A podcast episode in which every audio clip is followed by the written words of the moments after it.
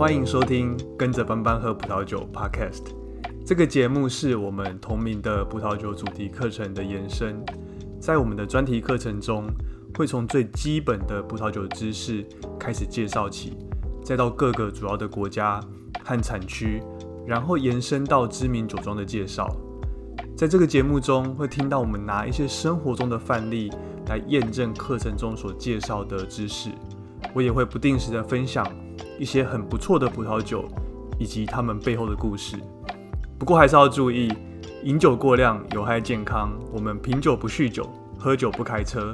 想要轻松进入葡萄酒世界，提升生活品味的你，也欢迎在 Apple Podcast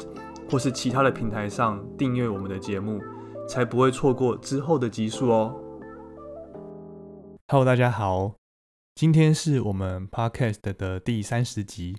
从第二十九集我们讲完这个 NFT 之后，大概有两个月没有更新了。我陆陆续续呢在 IG 上其实都有收到一些听众的私讯，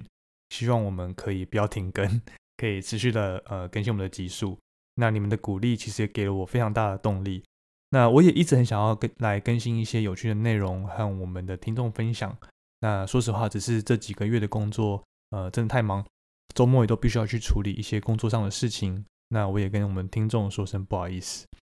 那其实也因为最近工作比较忙的关系，那在两周前的这个周末，我就想说，那放松一下，到花莲和台东的长滨来做一个短暂的休息。我本来还想说，在趁这段时间，趁这个呃短短的休假。可以来录个一集 podcast，那我还特地把这个录音的设备也都带过去。那没想到，可能因为实在太放松了，那段那两天几乎都在吃饭和睡觉。那最后当然呢，也就没有成功的录音。我连录音的设备都还没有机会从我的行李拿出来，就回台北了。不过呢，在这个长滨的时候，我们也拜访了一间我一直都很想去试试看的餐厅，那也就是这个 Sinasera 二世。如果要说这个台湾最近几年来讨讨论度最高的一间 fine dining 餐厅的话呢，那位在台东长滨的这间 s n a c e l 二世肯定是呃其中之一。不但呢，我早就耳闻它是这个东台湾最难订到的餐厅。那在呃我们今年呃十一月所公布的一个五百餐盘的这个评选里面呢，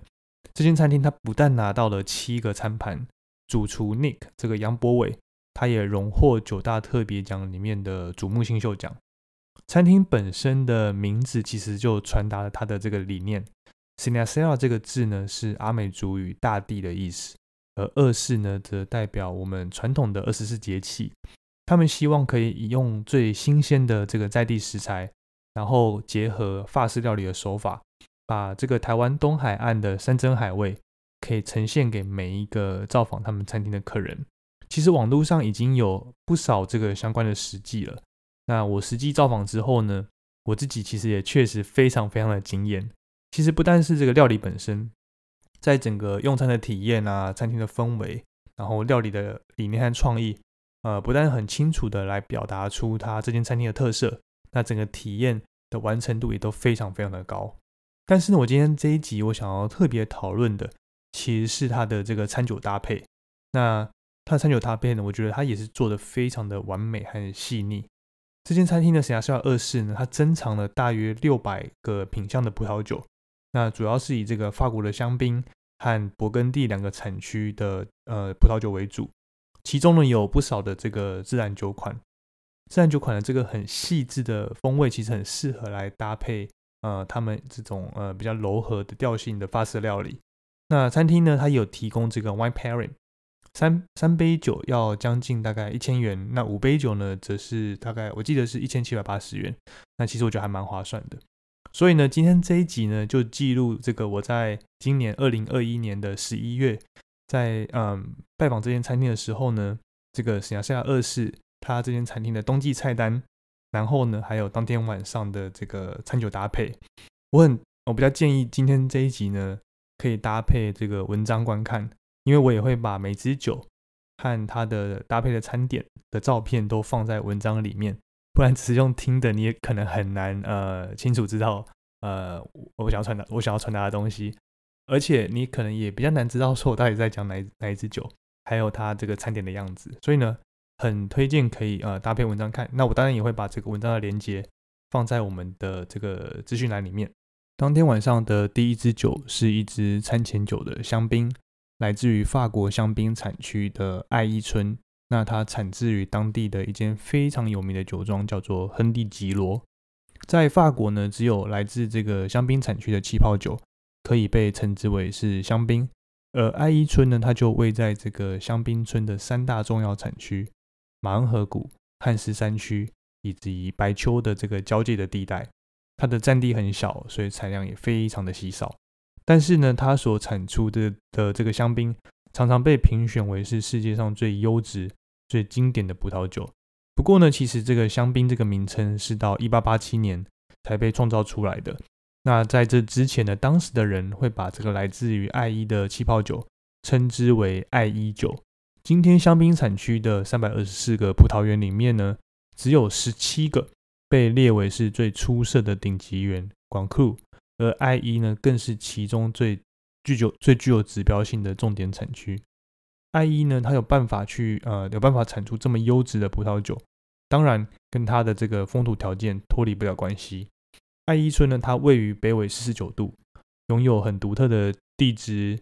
气候，还有这个面南向的这个白垩土的山坡地。但是呢，因为它的日照时间比较短，所以葡萄生长很不容易。那当然，这个产量也就比较稀少。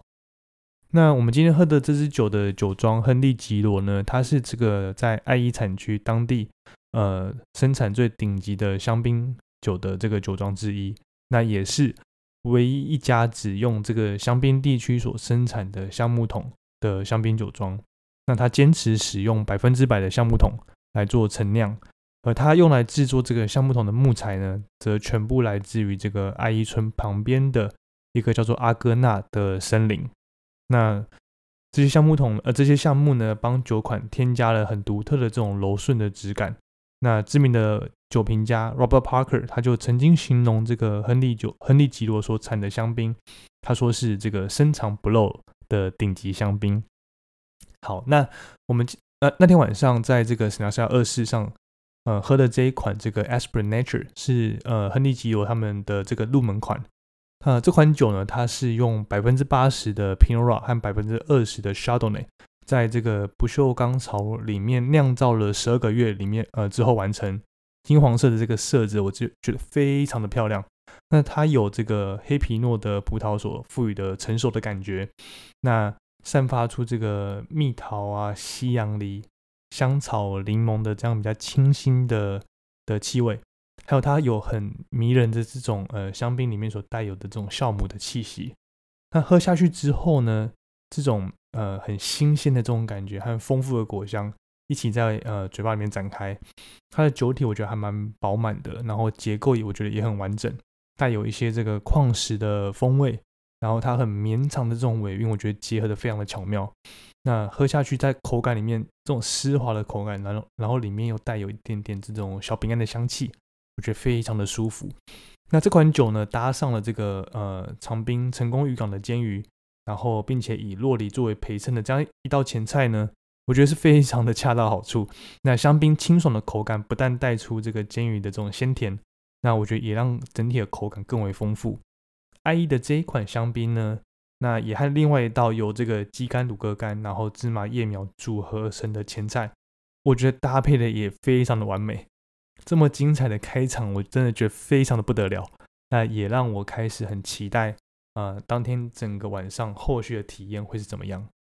第二款酒则是呃一支来自意大利的自然酒白葡萄酒。那它是来自于这个意大利一个叫做利维内多的产区。那它的酒庄呢是这个安吉欧里诺。安吉欧里诺的酒庄，他们二零一九年所生产的一支叫做萨塞亚的这个白酒。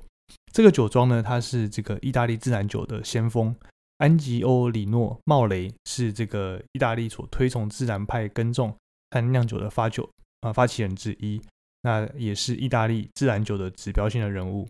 茂雷呢，他对于他所酿的这个自然酒，他有像这个艺术家一样的这个完美主义。他的酒庄呢，里面绝对不使用任何的化学物质。那整个酒庄只有九公顷。那完全都是以人工采收，发酵的时候呢，它不添加任何的人工酵母，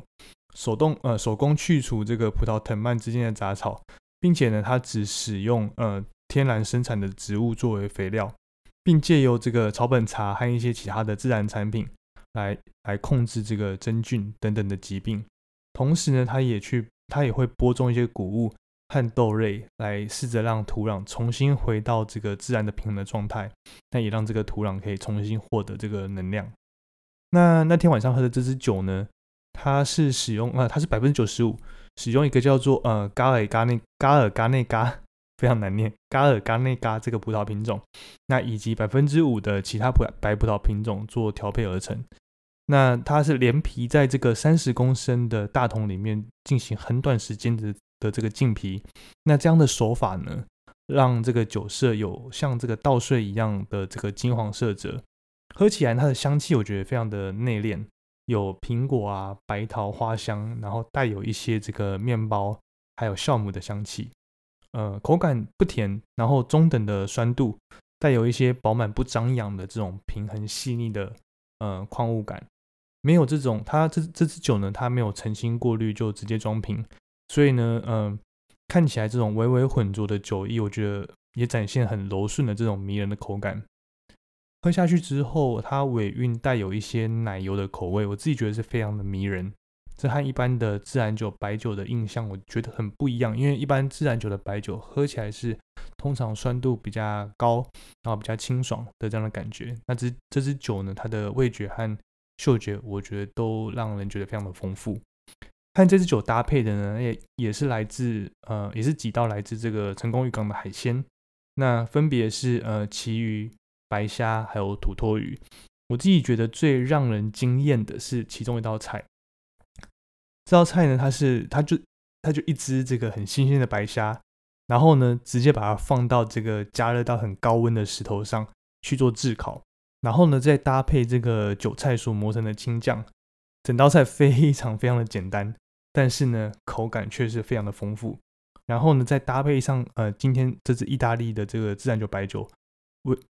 因为它的尾韵非常的迷人，然后所以让整个感觉有一个很圆润的收尾，我自己觉得搭配起来真的是呃喝起来非常的享受。第三支酒就更不得了了，它更精彩，它也是一支白酒，然后呢它是来自这个法国勃艮第的马萨内这个村庄，那它这个酒庄呢是一个叫做强米歇吉翁父子酒庄，他们的二零一九年的夏多内白酒。马萨内村呢，它位于这个勃艮第。呃，叶丘的北端，它也是最后一个取得叶丘法定产区的村庄。同时呢，它也是这个呃勃艮第罕见可以生产红、白、粉红三种类型葡萄酒的一个特殊的村庄。这个产区呢，它的气候以凉爽的海洋气候为主，并且它受到这个南部大陆气候的影响，降雨很适中，而且很有规律。它的气候呢，相对比较凉爽。年平均的气温大约是落在十点五度 C 附近。马萨内村呢，它所酿出来的白葡萄酒的风格和勃艮第另外一个产区下龙区非常的类似。它的酒，它的白酒通常比较圆润饱满，而且带有一些细腻的这种矿物质的这种这样的一个风格。我们从这支酒的酒标的第二行黑字可以看到，这支酒的葡萄是来自于，呃，来自于这个村里面的一个叫做鹧鸪田、鹧鸪田。的一个地块，那它是位它的这个产区呢，它是位在呃这个最南端的这个坡顶，那海拔高达三百五十公尺，地势很陡峭，那它是属于背斜谷的一部分。而这支酒呢，它是来自这个强米歇吉翁父子酒庄，他们是勃艮第第一间获得这个法国最高级别高度环保价值的认证的一支的一个酒庄。葡萄呢，在很短的时间里面，透过雇佣大量的人力。来完成呃手工采收酿造的过程，它把果实的成熟度和集中度和够高葡萄酒搭配这个百分之百全新的橡木桶，然后进行三到五周的很缓慢的去做发酵。我们今天喝这支酒呢，它的酒色呃金金黄，然后偏比较深的这样的颜色，带有淡淡的这种花香啊、香草、苹果，还有这种奶油面包这样的一个酵母的香气，酸度很。我觉得还蛮中等的，那它带有一些苹果啊、奶油榛果以及一些这种矿物的感觉，喝起来这个我觉得尾韵还蛮嗯还蛮长的，那有一些呃微甜啊回甘的这样的感觉。和这款酒搭配的呢，则是呃餐厅它比较味道比较丰富的几道主菜，包含这个水陆达达和山苦瓜的这样一个组合，以及这个成功成功渔港他们龙煎鱼搭配番茄九层塔以及香菜所做成这样的一个酱料。那我觉得这支酒呢，它不管是和这哪道菜做搭配，其实都配合的非常好。鹿洛达达呢和山苦瓜相对比较清爽，那这支白酒的奶油口感，我觉得让整体的风味、整体的口感变得比较有层次。龙剑鱼和番茄九层塔酱汁，它的口味则是比较丰富的那一种那种味道，那那样一个调性。那这支酒呢，我觉得它足够的酸度，反而让这道菜更添加了一些比较清新的一些风味。我觉得整个用餐体验到了这边，算是达到整体的巅峰。很快就来到当天晚上的第四支酒，那它是来自这个也是法国勃艮第，不过是另外一个这个夏布利产区的这个威廉费福尔酒庄，二零一九年份的这个呃 Sauvignon Blanc 白苏维农酒庄呢，它位于这个夏布利的核心的地区，当地的土壤它含有这种大量的石灰质的石灰粘土。底层的土壤呢，也有很丰富的这个矿石，还有牡蛎化石，所以呢，不但很适合这个夏多内的生长，也让这边产的酒可以散发比较独特的这种矿石的风味。那这款酒的这个呃 s o v i g n Blanc，它是透过手工采收，然后发酵前静置十二个小时，来萃取出这个葡萄的香气，并且透过这个所谓的气压式压榨，温柔的榨出这个葡萄汁。然后发酵之后呢，在这个小的不锈钢槽里面熟成，大约是八到十二个月，呃，对不起，八到十个月左右，然后装瓶，然后上市。那这款这个呃 Sauvignon Blanc 呢，呈现非常淡的这种金黄的酒色，那闻起来呢，带有这种很清爽、奔放的这样的一个香气，有很明显的这种白茉莉花、芭乐、杏桃的这样的一个香味，是很典型的这种 Sauvignon Blanc 的风格。不甜，酸度很高，然后但是呢，我觉得是这种很清爽活泼的尾韵，很适合搭配呃当呃这道菜的是炖饭和自选呃自烧的小卷。从第一道菜开始，那我觉得到了这边呢，整个口味的层次不断的往上的堆叠，但是呢，喝下这支酒之后呢，它这种香气丰富，但是又带有这种清新明亮的酸度的 Sauvignon Blanc。我觉得让这趟这顿晚餐的体验到了这边，算是做一个很短暂的休息。但是呢，这个休息也相对让人很期待，说那他会用这样的方式去做一个收尾，非常的舒服。然后最后一支酒呢，它是来自这个法国博酒来的村庄级红酒。这支酒呢，也是和这个台湾一个阿美族的歌手叫做苏米恩所联名推出的自然酒。酒的名字叫做阿卡皮萨瓦。它在阿美族的意思是不要放弃的意思，那也是这个苏米恩他用自己的生命经验，然后帮电影这个《太阳的孩子》所创作的这个主题曲。那这是一款很有故事性的一支酒。那负责酿酒的呢，这的是这个来自呃当地呃来自那个波酒来的一个叫酿酒人酒庄，然后二零一九年份特别选桶，那使用来自这个波酒来的佳美葡萄。在大型的水蜜槽里面，经过十五天的发酵，并且经过六个月的二氧化碳浸皮之后，才做装瓶。那带有很深邃的这种酒红色，很新鲜的这种红色水果，樱桃、紫罗兰的花香、草莓等等，这种果香饱满又甜美的这样的一个香气。入口之后，它不甜，那酒体蛮轻的，但酸度我觉得算是中高，那单宁也很饱满。但是呢，和这个，我觉得它的这个酸度的平衡，我觉得做的非常的的的的好。那它的尾韵呢，也嗯，微微带有一些这个苦韵，我觉得还蛮特别的。那是一款这个味道很丰富的一个酒款。那和这支酒搭配的呢，是最后一道主菜。那这道主菜呢，它是呃长冰的红毛鸡，那旁边也佐以这个呃蜜苹果啊、地瓜和香芹和西芹。那搭配起来我觉得非常的精彩，因为这个鸡肉的料理虽然这个口感丰富，但是呃不会油腻。那佐餐的这个蜜苹果和地瓜都是比较偏甜的口感。那佳美的这个果香和这道菜，我觉得不但很搭，而且红酒所带出来这个单宁和苦韵，也帮这道菜堆叠出很复比较复杂的这样的一个风味。那我觉得可以说是为所有的主菜都画下了很完美的句点。而且不只是这样子，我觉得它和后面几道的甜点也衔接的非常好。